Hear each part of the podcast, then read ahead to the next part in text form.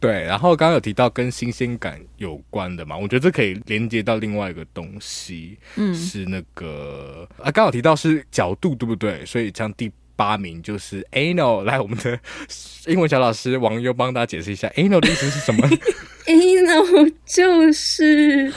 呃，跟某一种花有关系。花是一种花吗？是不是？跟重阳节重阳节的花有关系。没有错，然后也是你的那个消化道的的那个最终的终点，出口，对不对？是出口，是出口，你人生的出口就是。所以它除了是一个出口，也可以是一个入口。入口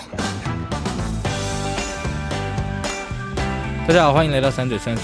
三嘴三舌，三嘴三舌就是六只，不是说想。我是王妖，我是马德。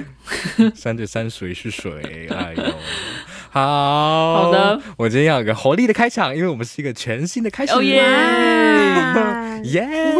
等一下我爆音了，我调一下音量哦。好，大家好，嗨，说翔，大家有看到那个新的消息了吗？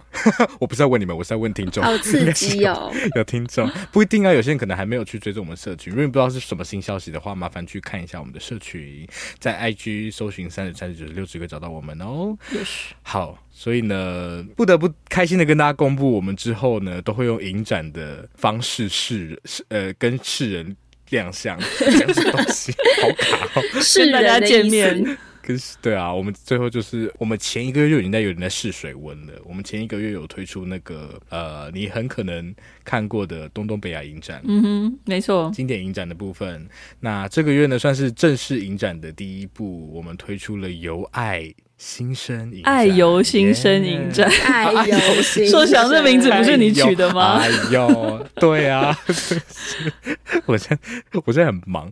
我们推出爱游新生影展，那我们每一次影展都会有五部的选品，这个品呢，就是可能是电影或是影集。对，今天可能是电影是影集，也可能是读词汇，所以。嗯是，所以如大家所见的这一次呢，我们不仅选了电影，选了影集，选了呃 Hush 的娱乐自己这张专辑的读词会，我们还选了一个科普节目，对，要来为这次影展开场。对啊，所以我们这次影展的开幕片是这个在 Netflix 上，我不觉得会有人看过的，真的一个节目叫做 Sex Explained 性解码，哦，是。那它就是由 Vox 出品的一个，算是国外非常红红火火的独立媒体吧。大家也有可能或多或少看过他们的一些，比如说资讯的影片。超爱。他们还蛮擅，他们还蛮擅长做这种，对，就是复解构一些很复杂的概念。嗯。那他们这次要来解构，就是一些跟性有关的话题。没错。是的。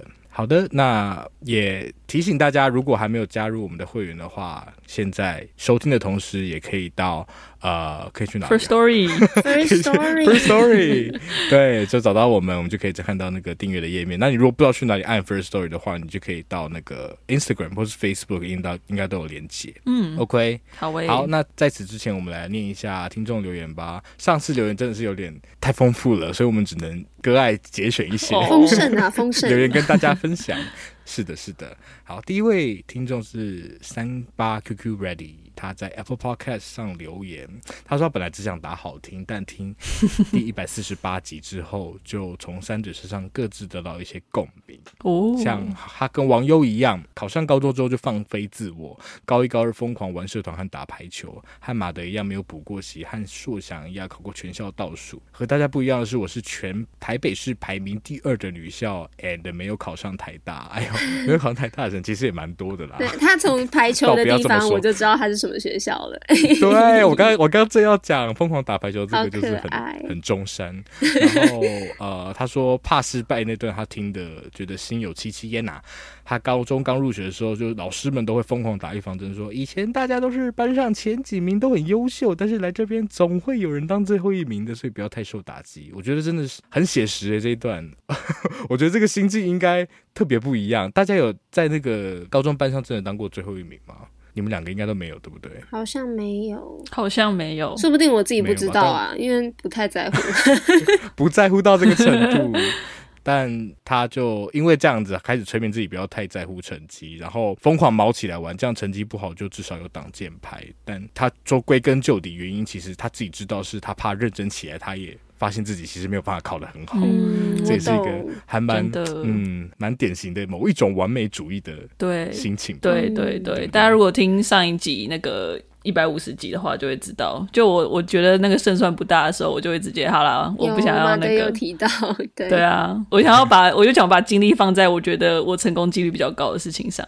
是，确实啊，这是这也是这种投资的一种选择。对啊，包含像他说，他虽然说他自己没有考上台大，其实没有考上台大真的不是什么了不起的事情。真的，但他说他之后也找到了自己喜欢读的东西，然后也交了很多志同道合的朋友，也念了研究所，超赞。现在读自己喜欢的书真的快乐很多，跟高中的时候啃一堆不喜欢的书的日子很不一样。嗯，是的。我觉得找到自己喜欢的领域才是最难的事情，也最值得高兴的事情。嗯，确实同意。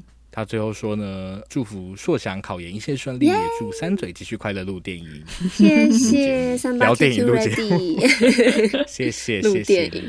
硕翔加油，硕翔加油。是来自于 Facebook 的抽纸。不会念人家名字太难了啦。他说他是一个六十岁爱电影也爱看书的欧巴桑，从《犬山记》开始听你们的 Podcast，非常非常喜欢你们。三者有很多见解跟分析是我之前都没有想过的，期待节目长长久久，永远做下去。谢谢你，真的超可爱的，可爱了，谢谢，看到心都暖起来。对啊，希望你之后也可以多跟我们有一些互动。对呀、啊，期待。好，下一个是来自菲利斯一百四十九集的菲利斯，然后他说他昨天听完问卷那一集，梦到硕想为了去念书暂时不主持，硕想好好笑哦，怎么会这样啊？怎么会梦就做这个？硕想你你要跟我们讲哦，我会讲、啊，你要跟菲利斯讲、啊，你已经让他。很难过，千万不要。我觉得菲利斯不用担心，因为我这个人最喜欢就是很忙碌的生活，我喜欢把自己塞得满满。哦，真的。所以不用担心，我应该不会纯粹为了去念书而不主持。太好了，好，谢谢菲利斯替我们就是打了这一剂强心针。是的，耶！谢谢留言的大家，谢谢大家，谢谢大家。以上就是今天的留言。那听到这里，如果你有想话想说的话，也可以打开 Spotify、Apple Podcast，或是直接到我们的社群平台跟我们互动哦。哦耶！开心。那接下来就让我们进入正题吧。今天要聊这部信解码，那我必须要就是变换个角色，我今天要来当大家的这个性 性教育小帮手。Yeah、小帮手听起来很怪耶。我这小帮手吗？哪里怪？我不是。Physically 要帮大家，我是就是提供大家一些呃助教，让大家可以智库 更好的消化、這個。是我们智库的概念，啊、小助教是智库的感觉。我在准备这集的时候，我先看了第一集嘛，然后觉得哇，好辛辣哦！因为第一集跟先跟大家报了一下，第一集是关于呃性幻想。他在讨论大家的性幻想，嗯，我觉得哇，太有趣了，很像是看那个 sex education 的感觉。但往后越往后看，就觉得哇，天哪，就是 Vox Vox 就回来了，就是好硬哦，越来越硬了，到底在干嘛，啊？就是。怎么跟第一集这么不一样？真的，第一集真的非常不建议大家在公司或者是爸妈身边看，完全不是。对，有一些画面也是没有在避讳的，对，有点太刺激。然后你想要说我暂停一下，然后看可不可以躲，但暂停的点都是会非常辛辣的一些画面。对，对，所以其他集可以，但第一集不太建议。但我越往后面的集数，大家可能会越以为你在看一些历史片，对，或是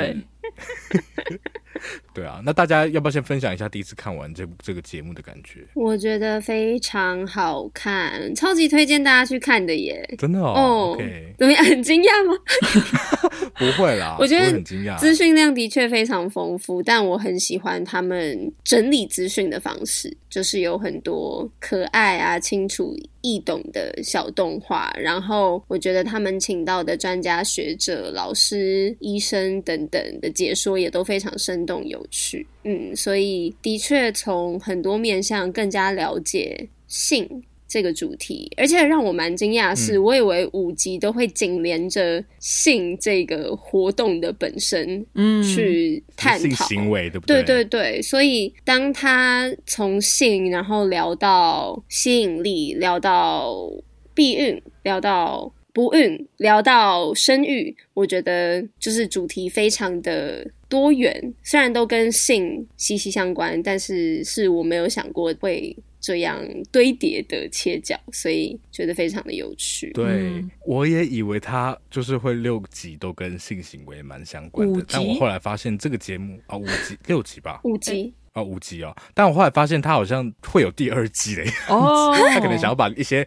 内容留在后面吧。是哦，可是是不是也隔一阵子了？就是对啊，不知道。哦，但我看一些网上介绍说会有第二季。哇。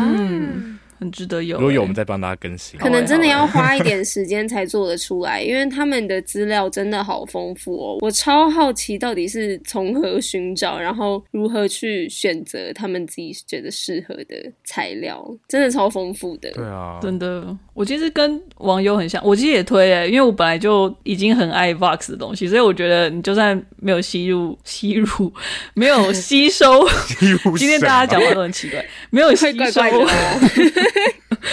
没有吸收，就是里面的资讯。我觉得光看动画也是非常好看，但是反正就里面它的内容其实塞得满满的。然后我觉得就是其实有蛮多是可以另外去延伸的。我之前真的不知道还有第二季，所以我真的很期待说，如果还没有第二季的话，可以再去探索更多这一季没有探索到的。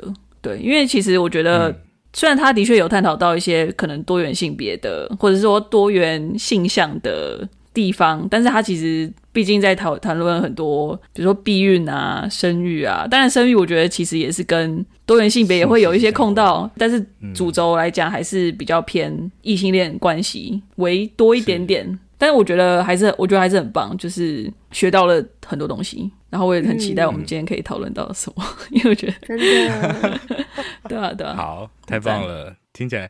虽然是个蛮陌生的系列，但大家好像看得蛮开心的，是不是？是是 是开心的，是开心的，非常开心。所以它其实蛮适合作为我们由爱心生影展的开头。爱由心生，爱由心生影展的开头，这样大家会很难记得名字哎。说想是故意的，他是故意的，一直更正。是这样，对。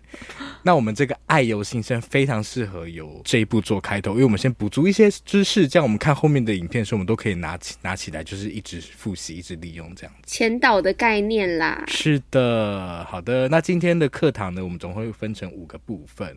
第一个部分是关于性幻想，再来就是吸引力，接着我们会讨论一些跟节育跟避孕有关的事情，再来我们会谈到哎不孕症，还有所谓的生产。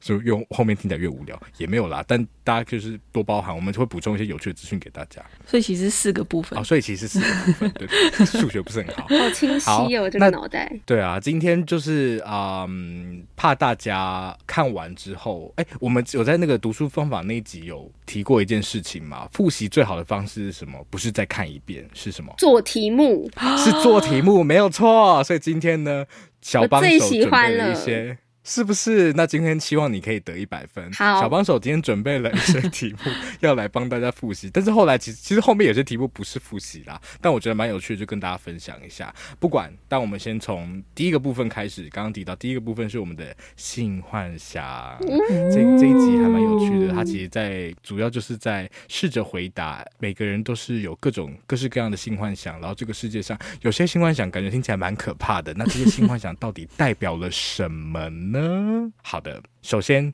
请听题。我们都知道，日常生活中这个社会充满了各式各样的性幻想。那根据专家统计呢，下列哪一个不是最常见的三种性幻想类别之一？A. 多人运动；B. 去有新鲜感的地方运动，或用有新鲜感的方式运动；C. 和控制相关的运动。四，哎，别四。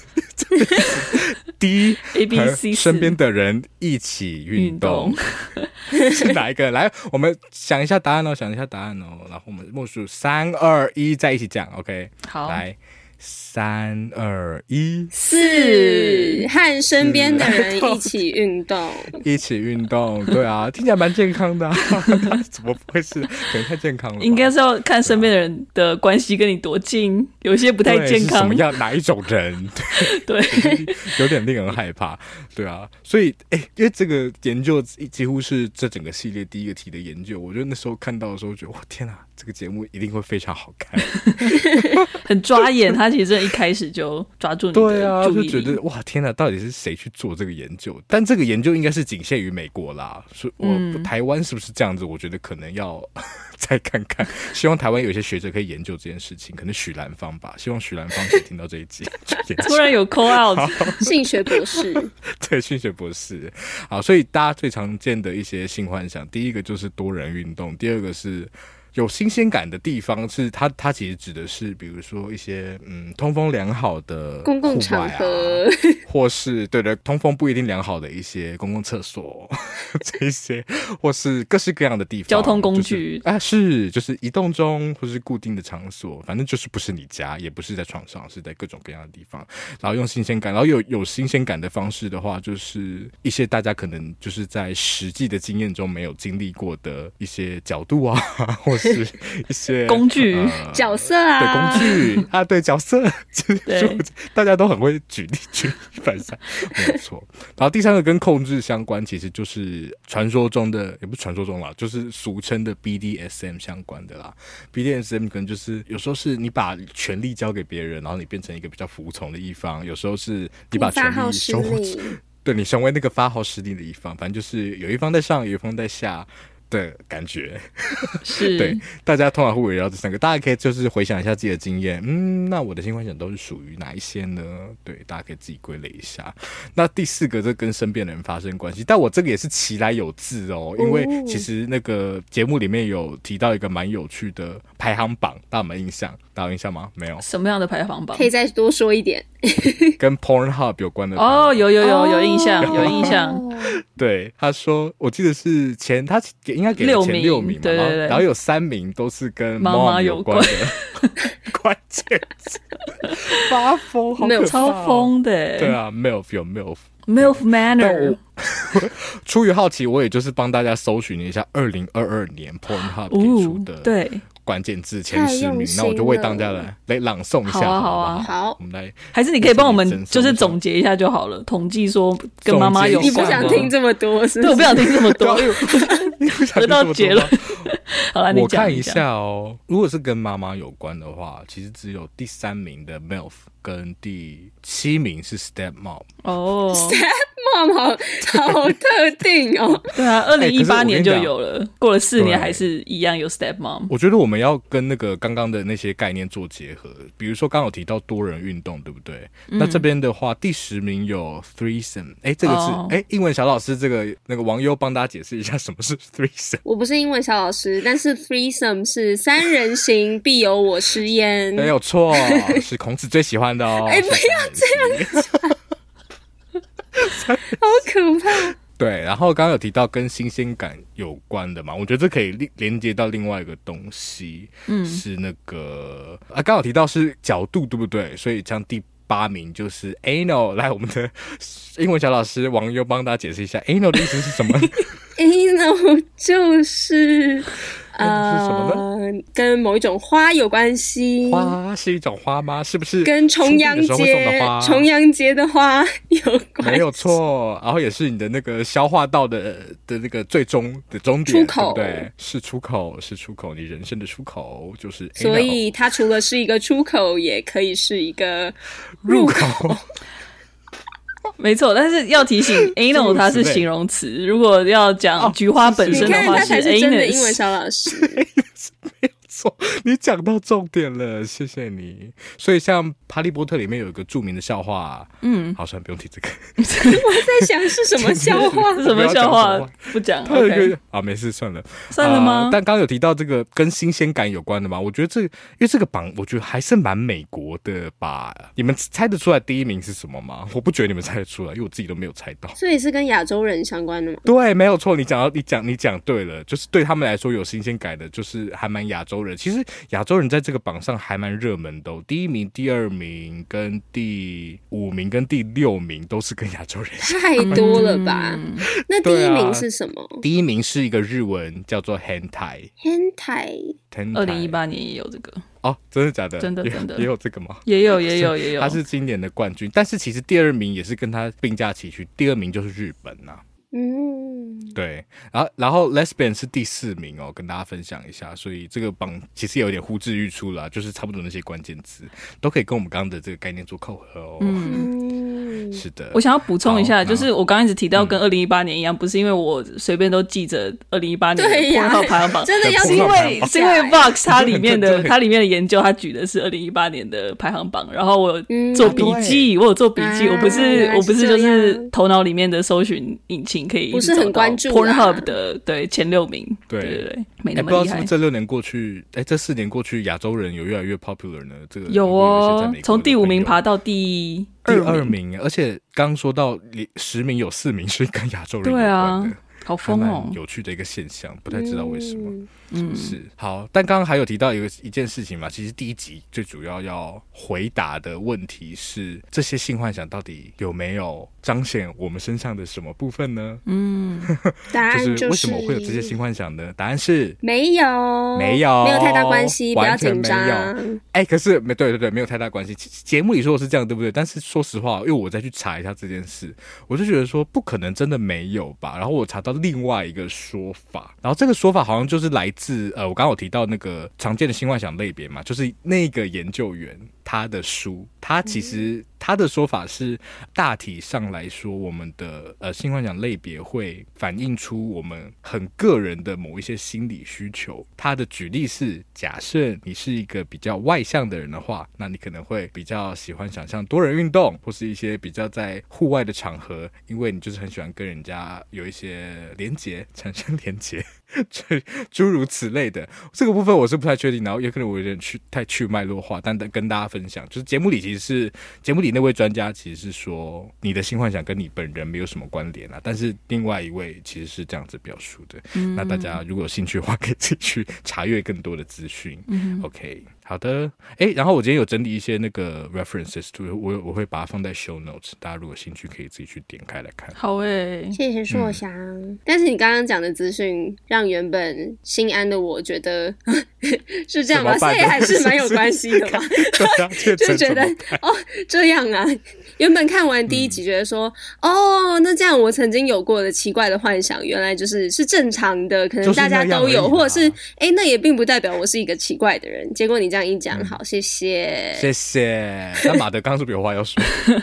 我哎、欸，我那我先我先回应网友好了。我其实觉得就是有点像看一个作品的感觉，你想要怎么诠释都可以。你可以觉得这个跟你有关系，你也可以觉得这个跟你没关系。我是我是这么觉得啦。嗯、但我觉得这一集他有提到一个，就是可能一个文化普遍有的性幻想，跟是那个文化本身，或者是他们有什么样的规则，保守不保守，其实是会有关系的。我觉得这一点他有点彰显了可能现实生活中拥有的某些禁忌，或者是权力不平等，可能会以某些方式透过性幻想展现出来，嗯、然后这一点我是觉得非常非常有趣，对啊。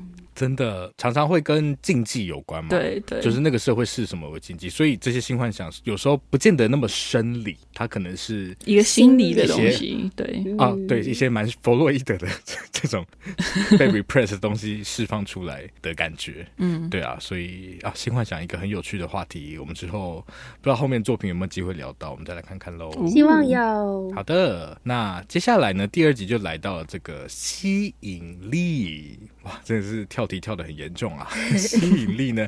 这一集主要想要回答的问题是：为什么我们会有各式各样不同的菜？为什么每个人喜欢的类型都不一样呢？到底是为什么啊？这个就要从一个也是蛮有名的理论开始说起的。但是相信大家已经吸收过这个理论本身呢，我们就直接用题目的方式来呈现给大家。好，所以虽然很多人觉得爱上人啊，或是你被某个人吸引这样的概念很模糊。很难描述，但是其实有很多心理学理论都指出，吸引力是很有迹可循的。那根据节目中提到理论呢，下列哪一个不是吸引力的主要成分之一？有五个选项，五选一。好，A 是外貌，B 是临近性，就是这个人离你的距离，近不近？距离你的，嗯，对对对，离你近不近？第三个是这个人跟你的相似性，嗯，第四个就是这个人。有没有给你回馈？你们之间的互惠性，第五个是依附性。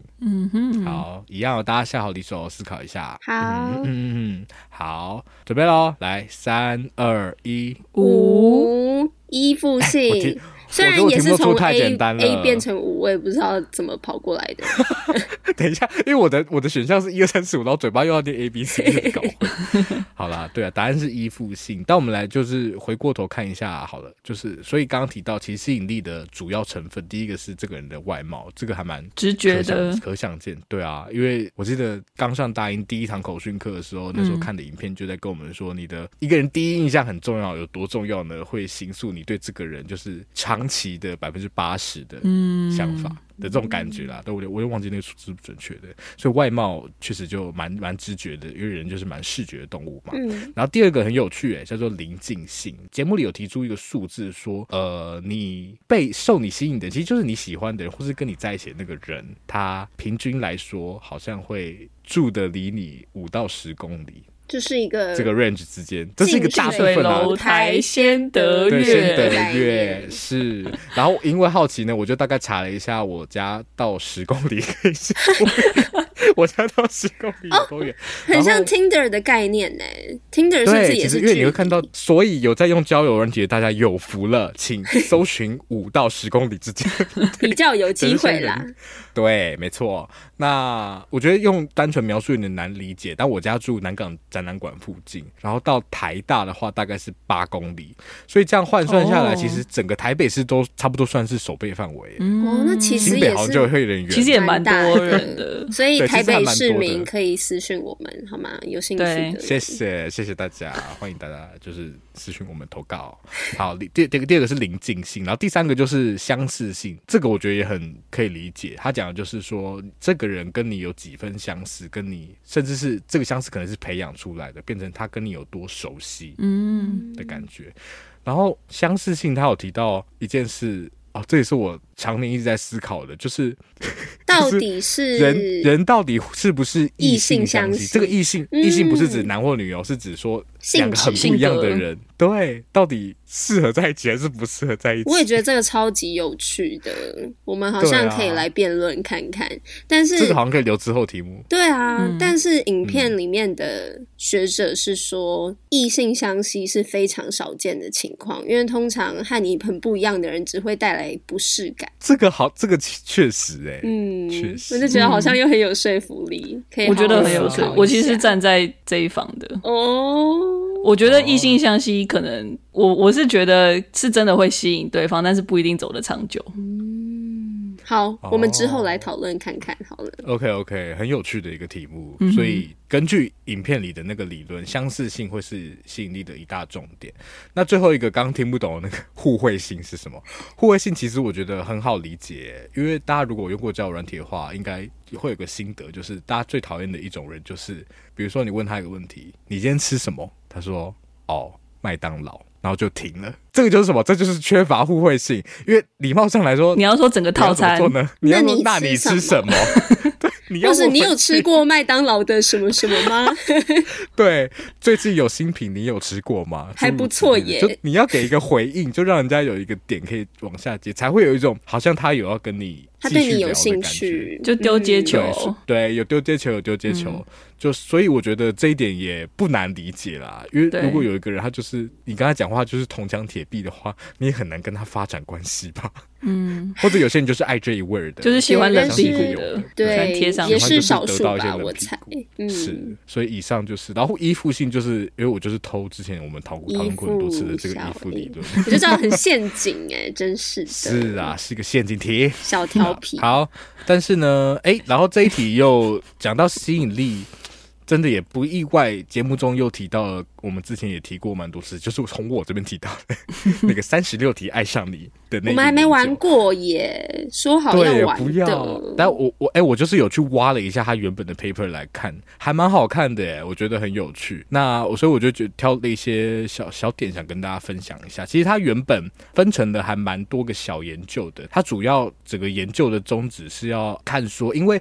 大家可以想象说，研究有分成几种类型，那其中一种是我们叫做相关的研究。什么叫相关研究？比如说父母的教养会不会影响小孩啊？然后其中另外一种叫做实验型的研究。实验的话，就是我们有控制的变相跟应变的变相嘛。那它的特色就是我们会有只会在一次的实验中变换一个变相来得到最扎实的结果。这样子，那其实长久以来，因为关系这件事，你很难用后者，很难用实验的方式去做实验，所以这个三十六题爱上你这个研究，它的一大突破就是它找到一个破口，可以去研究关系这件事情到底有没有办法被促成，嗯，而不只是说哦，我们去研究呃情侣跟路人之间，然后去找一些相关这样子，所以它真的可以找到一些因果关系。那它的方式呢，就是如大家所想的，它其实是找了在念一些普通心理学大学生啊。然后让他们彼此配对，还有一些配对的一些准则，但反正就配一些觉得啊，他们好像是有可能会呃受彼此吸引的人，然后他们也很明确跟他们说，你们在这个实验的目的就是要想办法跟彼此更贴近。然后呢，他就给了分别给实验组跟对照组，实验组他就给了这三十六个问题，那对照组呢，他就是让他们有一些 small talk。就是呃聊一些小一些 跟自己有关的事情，对。但他的假设呢，就是触及到最私密的自我揭露的问题的时候，人是有办法刻意的变情境的。那实验结果其实测出来也是证实了这个假说，就是亲近这件事情不是所谓的只只有天生一对或是命中注定，其实你是有办法刻意的跟一个人变得更亲近的。嗯但是三十六题可不可以爱上你呢？其实这个有点言过其实啦。对原本的实验结果来说，他其实想要研究的就只是这个实验前、实验后的改变有没有办法发生。那实验出来是有的，但是长久的关系有很多很多的变因，所以。就是你可以刻意营造一个亲密感，不代表你就有办法让这个人爱上你，或是延续这一份亲密感。哎、欸，但是但是他们研究的好像三十六对人的那个 pair 里面有一对后来真的结婚了，哇，好励志、哦，对，蛮有趣的，还蛮励志的，对不对？对啊，所以还蛮有趣的一个实验。然后就是从这个实验里面的一些问题啊，也可以呼应到我们刚刚讲的吸引力的一些。内涵，譬如说，他其实这些问题就是要让你发掘跟这个人相似性嘛，因为你可能讲了一个很，因为他其实这个这组问题会鼓励你从对方身上，还有从自己身上都挖掘出东西，所以在这过程中，你们会找到越来越多跟自己的相似程度、相似的部分。然后还有就是临近性嘛，刚刚讲的是物理上的距离，但这边这个问题显然就可以帮你呃拉近一些心理上的距离，这样子。嗯，对，所以这个很有趣的三十六题。真的好有趣，之后有更多的部分再跟大家分享。好谢谢。但是其实这边好的吸引力也不只讲到了吸引力本身，它其实还提到了性向。性向就是你会受什么样呃性别的人吸引的感觉嘛？那我觉得这边也可以再帮大家科普一下。透过这个题目，目前最新的研究指出，性向这件事是先天的还是后天受环境影响的？嗯，来。选项 A 后天，选项 B 先天，选项 C 都有，选项 D 都不是。来一样哦，三二一，C。哎、欸，等下，刚是有不同答案吗？对啊，我其实在想是 A 或者是 C 耶、欸，我觉得好像都是 C，是 C 我记得是都有，然后后天居多，比较多。对，其实是后天。我好像，等会我好像有抓数字，我跟大家分享一下。我记得男女有别哦。对，女生受后天影响更多。女生有百分之八十一受后天影响，男生的话是百分之六十三。嗯嗯，大概是这个数字。然后，哎，我选这个题目也是因为它其实有复习到我们以前的概念。我有跟大家分享过一件事情，叫做基因环境交互作用。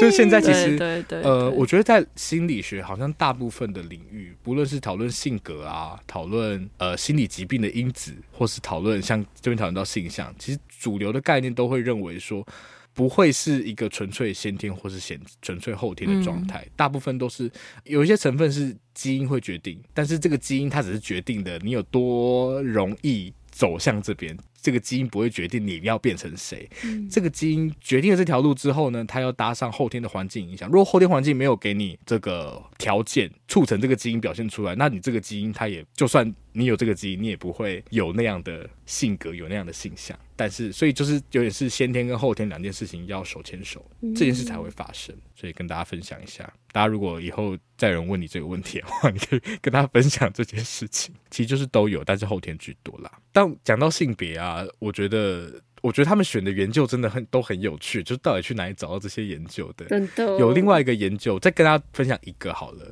这个研究很有趣，是嗯，他们想要去看说，我们知道性别是有可能流动的。或是性向也有可能很流动，那大家不知道会不会有一种感觉是，好像身边男性朋友的性向流动的几率比较小一点，好像女性比较高一点。大家不知道经验上有没有这种感觉？你们有吗？我觉得我好像很难很难样本不够多，因为我身边太少、啊，你身边都是生理男性啊，对啊，好像是哎、好像是。但是没关系，我们来看一下这个研究的结果。这个研究很有趣，它给呃一群男男女女，他们分别看了男女运动、男男运动、女女运动、男性自己运动、女性自己运动，还有新兴运动，看了这么多的影片哦，然后去测试大家对这些影片的一些反应。对，我好喜欢这个研究，超好笑，这研究 超级棒。后来就觉得，其实研究的人也要非常有创意，真的。你想到问题是一件事，但你想到怎么研究也是另外一件事。切角超重要的，太有趣了。他们就测试了这些男男女女的反应之后，发现说，可以其实很可以想见。嗯、哦，对不起，我忘记补充一件事情，他们这些男男女女都是算是顺性别。异性恋的男男女女，哎，不一定吧，嗯、还有同性恋的。我记得有同性恋，因为呢，有一个很重要的一点，就是女同性恋在看星星交配的影片所引发的性欲，比看到一个男生自慰所引发的性欲还要高。对，我就是对这一点觉得超级有趣。哇，这一点真的很有趣。但我说我更正一下，他们这些男男女女就算是有各种的。但是最后分析的时候应该是有分开啦。那他们的研究结果是，呃，其实女性好像对各式各样的运动的接受度比较高一点，对。但是男性的话就很明显，如果他比如说他原本是一个顺性别异性的男性，他看到比如说呃两位男性在运动的时候，就会觉得哦这样子哦，他可能就会反应不太大，无趣，对对，反应不太大。所以研究结果好像就算是有点间接证明了说，呃，其实女性好像比较可能有性别流动的发生或性向的流动。流动，但我觉得这可能跟社会，我觉得也有关系，应该还蛮有关系，我觉得有关系。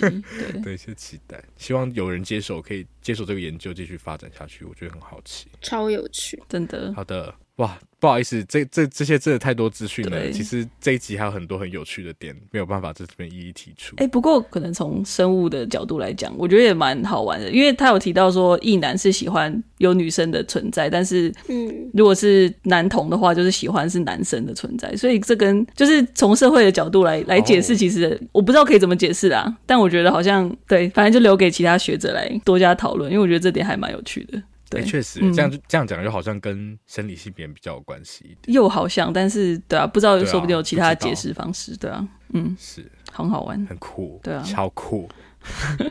好，接下来我们要往第三集前进了。大家不好意思，今天的脚步有点紧凑，走，我们必须要紧凑。第三集讲到了，这中文要怎么翻啊？节育是节育吗？避孕。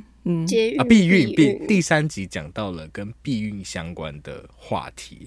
那他的问题是，避孕这件事情明明就已经存在了上千年，为什么它看起来好像还是没有进步多少呢？可能是因为到现在还是很痛苦，好好或是到现在还是会有很多出错的时候。嗯、对，为什么明明已经发展了上千年，好像没有进步到哪里去呢？但是呢，这一题我们要从一个很奇怪的问题开始 给大家复习。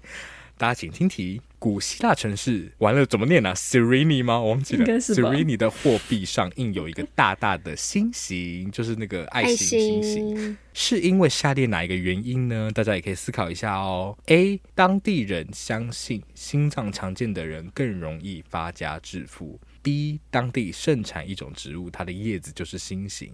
C 根据当地的民间传说，高山中有一种半人半鸟的怪物，镇守着一颗心形的魔法师，只要得到它就可以发财。我只能说，正确答案以外的两个答案，请硕翔去写一个故事。我想说，这个选项你们知道我想多久吗？多久？多久？莫名其妙，没有了，没有想了很久，但是我写到好了，正确答案是 C? 你们先，你们直接说吧。是 C 是 B 吧？是 B 啦，是 B 啦。哎呦，成功骗到马德了呢。对啊，写太好了，好喜欢半人半鸟的怪物。还有一个魔法师。对，好，帮大家科普一下。但这其实这只是其中一个理论啊。这件事好像。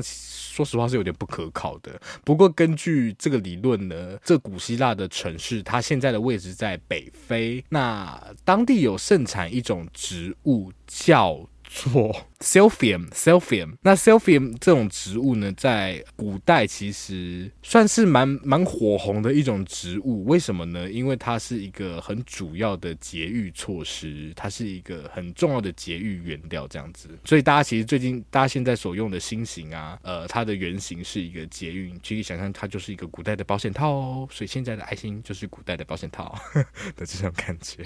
不要这样想，所以它的使用上并不是保险套的方式。完全不是，它是用，好像是用服用的吧？是，它是用服用的。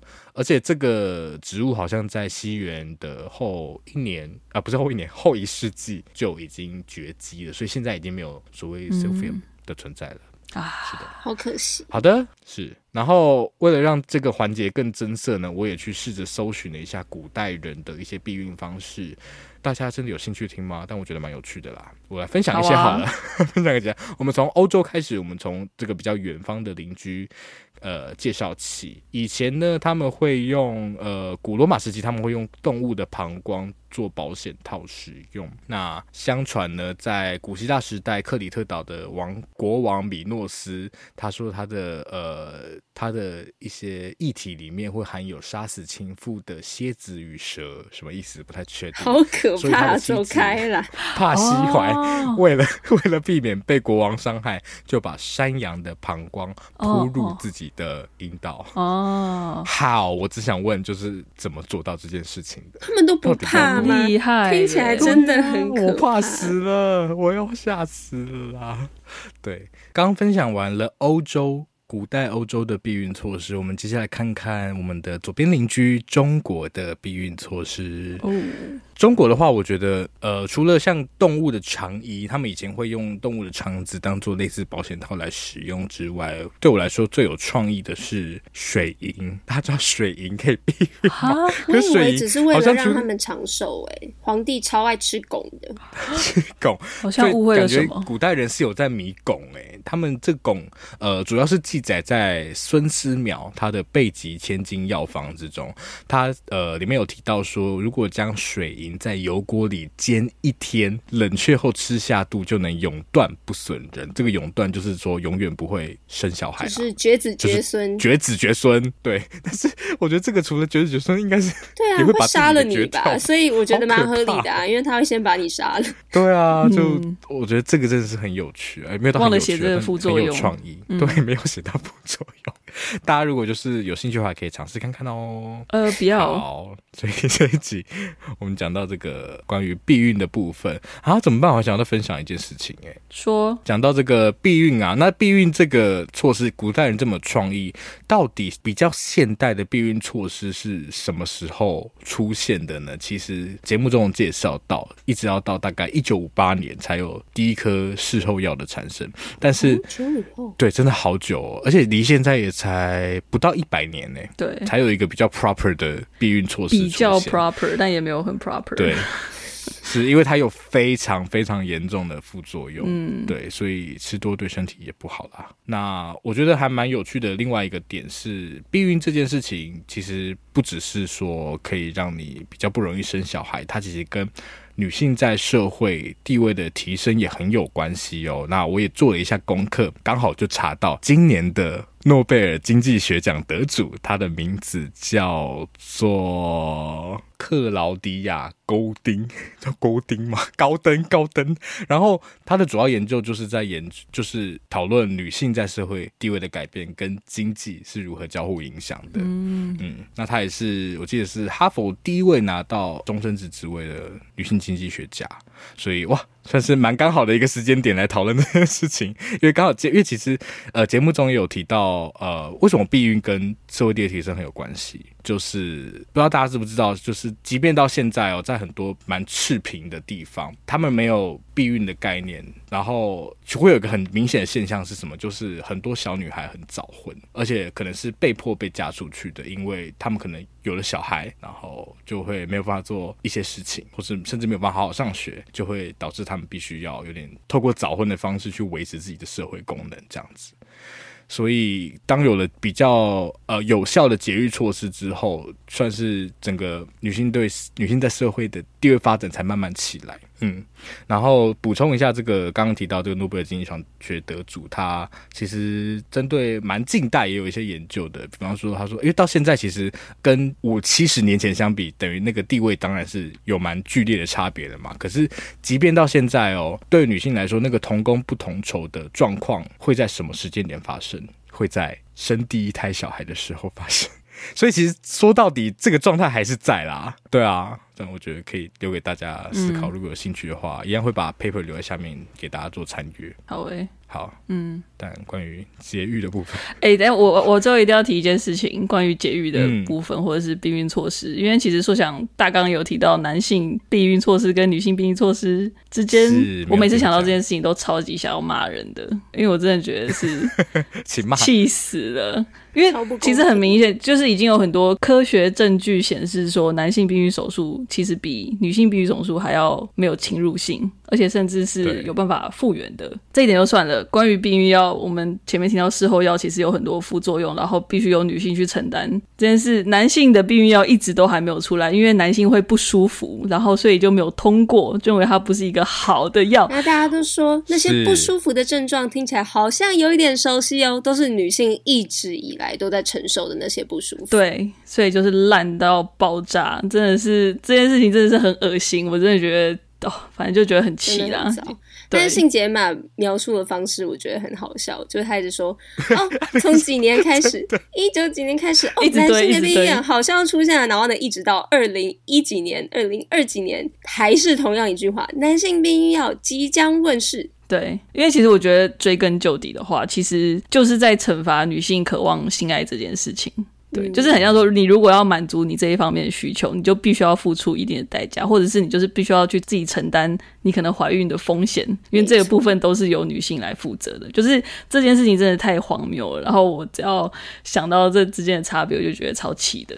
好，真的太恶心了。真的，更多细节大家也可以回去那个节目里面看，因为他也提供很多研究，包含我记得有一个研究是在，其实就是研究男性跟女性对避孕真实的态度，然后研究的结果其实也是显示说，呃，男性 in general 就是对避孕这件事情比较没有想要负责任的感觉。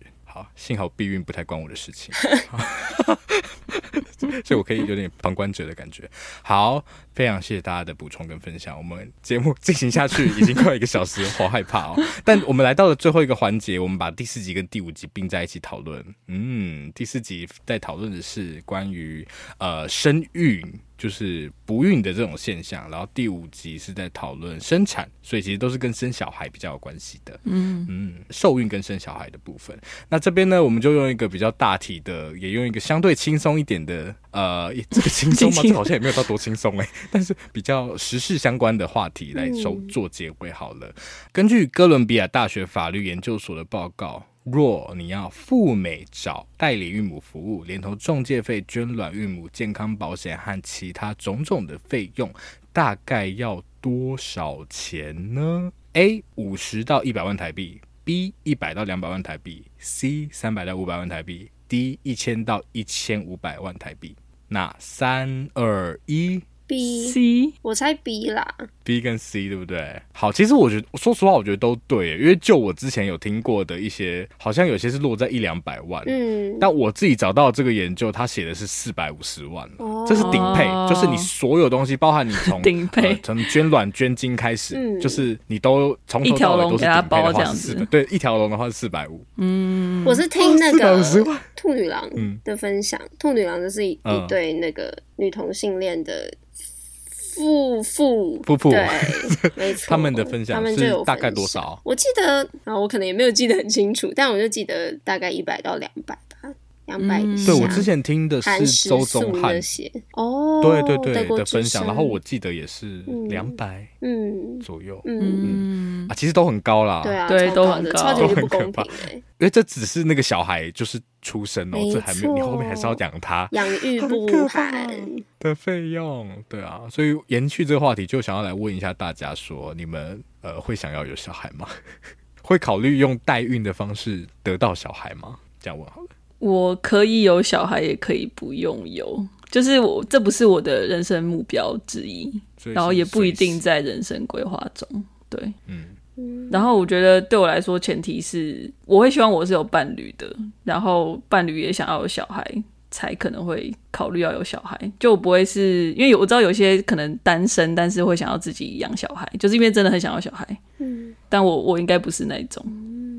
嗯，我看我办公室的爸爸妈妈同事们，我也觉得如果我单身，我死都不要有小孩。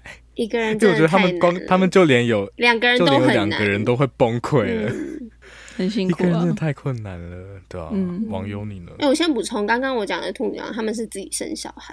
就是他们去算是有冻卵，然后检查卵，然后是自己自体生产，oh. 这样讲吗？Oh. 用自己的身体生出所以费用的确会不太一样，因为就没有没有代理孕母那个角色。对，oh. 可是他们要自己飞过去，然后也要在那边生活一段时间，所以就是你要在美国，嗯、然后呢还有一些食宿的费用啊，尤其可能两个人一起。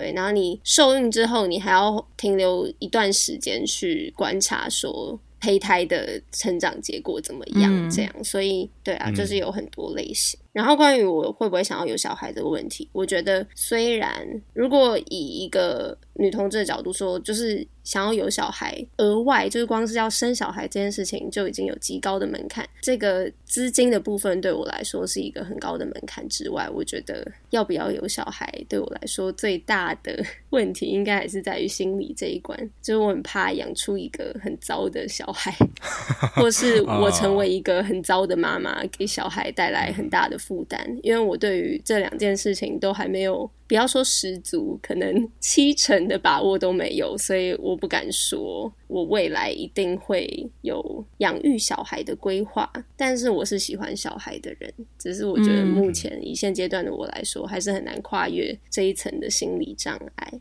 对啊，但是随着年纪的增长，可能就又会变了，也很难说。嗯嗯嗯嗯，我也很喜欢小孩，我喜欢玩别人的小孩，很可爱。硕想的哦，对啊，硕想嘞，我吗？我我会在想诶，可是我必须要说，我以前以前的话，我可能会说绝对不要，但是最近不知道为什么突然有点。哦，觉得好像有小孩也不错，所以真的会变，真的会一直变，会变啊，对，是真的会变。可是可是那个门槛真的，现在看整理这个资料的时候也觉得太高了。嗯，而且你就会觉得很不公平、啊，要花好几百万去得到一个小孩，真的很不公平。啊、有一些人就不小心就有，对不对？对啊、我们这种就是永远不可能不小心，所以就有一个女同志的，就是 stand up 的笑话，就会说。就是她是一个女同志，两个妈妈的孩子，然后她就会说，她的妈妈永远都不会跟她说，哦，你只是个意外，因为他们真的花了很多钱，他们深思熟虑之后才有了她的存在，是真的，真的。不过回答那个硕想前面问的会不会使用代孕服务，我觉得我不会考虑这个走向。就如果我觉得要有小孩的话，我不会认为一定要有自己的血缘，但我我自己是绝对不想生。所以是，如果我的伴侣想生的话，就如果他想要有这个经验的话，我觉得可以他生；或者是如果他不想要，他也不想生的话，然后但是我们想要有小孩的话，我会想要走领养的领养路线。嗯、对，嗯，领养也是一个不错的途径，很棒。我以前都会开玩笑说我要领养十八岁的，因为我不想养前面，感觉花很多钱，十八岁还可以自己去赚钱。你这样有养到吗？没有。哎、欸，其实说真的，领养年纪大一点的其实是蛮需要的。其实很多都会领养比较小的，就是真的可能一两岁之前的。嗯、但我觉得其实领养大一点的孩子也很重要，是因为对对对，他们很尝试不然他们像过了一个保鲜期。对啊对啊，就是就怕长大之后他们没有办法再形塑他之类的。嗯，对。你们有看那个《慢慢回家路》吗？没有，但我其实应该说，我对于领养这件事情的想法有一部很大一部分是受那部片影响，因为我之前我之前就已经觉得我不太在乎血缘这件事情，可是我觉得多少有时候还是会一直可能还是会有一点考虑，就是说我是真的不在乎吗？但我觉得看那部片之后，我就觉得我其实不在乎这件事情，因为我觉得，因为他其实片里面那个主角是被领养的，然后他有问过他妈妈说，就是你领养我们其实。不像你自己的孩子是很像是一张白纸一样，像刚刚网友提到，就是说你好像可以去刑诉他们，或者是你没有再跟之前的历史，你需要去面对。可是当你是领养一个小孩，你其实领养的是他的整个过去，然后你是让他们的故事也跟着，就是你是接受了他的所有。对，可是这可能会带来一些痛苦。但是我觉得他妈妈就回答的很好，因为他原本以为他妈妈是没办法生小孩，但他妈妈其实是决定要领养的。对，因为他觉得世界上已经很多人了。然后多带一个小孩进来这个世界不一定可以保证什么事情，但如果能够帮助现在需要就是正在受伤的孩子，然后让他们有一个家，得到照顾，得到爱的话，他觉得是一件很值得做的事情。对，谢谢马德分享。谢谢，就让我想到很多人不生小孩的其中一个理由也是说，觉得这个世界好像不会越变越好。嗯，那为什么还要再把小孩带进这个世界？嗯，哦，嗯，对了，我刚刚想要讲的不是这个意思啊，但是对我可以懂。没有，我说有些有些人的讲，因为这是我之前看到那个之前看一部不是剧戏叫做《呼吸》，嗯，你们其实里面就有讨论到这件事，它主要的核心讨讨论就是。好像有点呼应那个网友刚刚有讲的，就是他们那两个情侣一直在问对方说：“我们到底是不是一个足够好的人？”嗯嗯，嗯，然后可以把决定要把一个小孩带到这个世界上。这样子还蛮有趣的一个话题，嗯嗯嗯，是好，那 真的有感觉可以开一集讨论。对啊，说准备这几个问题，忐忑啊，对，把它写下来，太多大问题了，六集都可以各开一集讨论，对啊，真的好夸张，五集，哦、五集 又一直把它增加集数。但今天帮大家算是很快的复习一下了，我们这个算学测复习课程，所以就没有办法一一讲细节。冲刺的啦。那如果大家对冲刺班、冲刺班，如果大家对原课程有兴趣的话，欢迎上 Netflix 搜寻新解码。Sex Explain。是的，那也敬请期待我们后续。爱由心生影展，要为大家带来的内容，这样好，好，太好了。那这一集就先到这边喽。好啊，非常感谢。记得如果对于我们的会员制有兴趣的话，再去 First Story 看看吧。是，也可以到 Instagram、Facebook 搜寻我们，就可以跟我们互动哦。那今天就先到这边，拜拜。谢谢，拜拜。拜拜。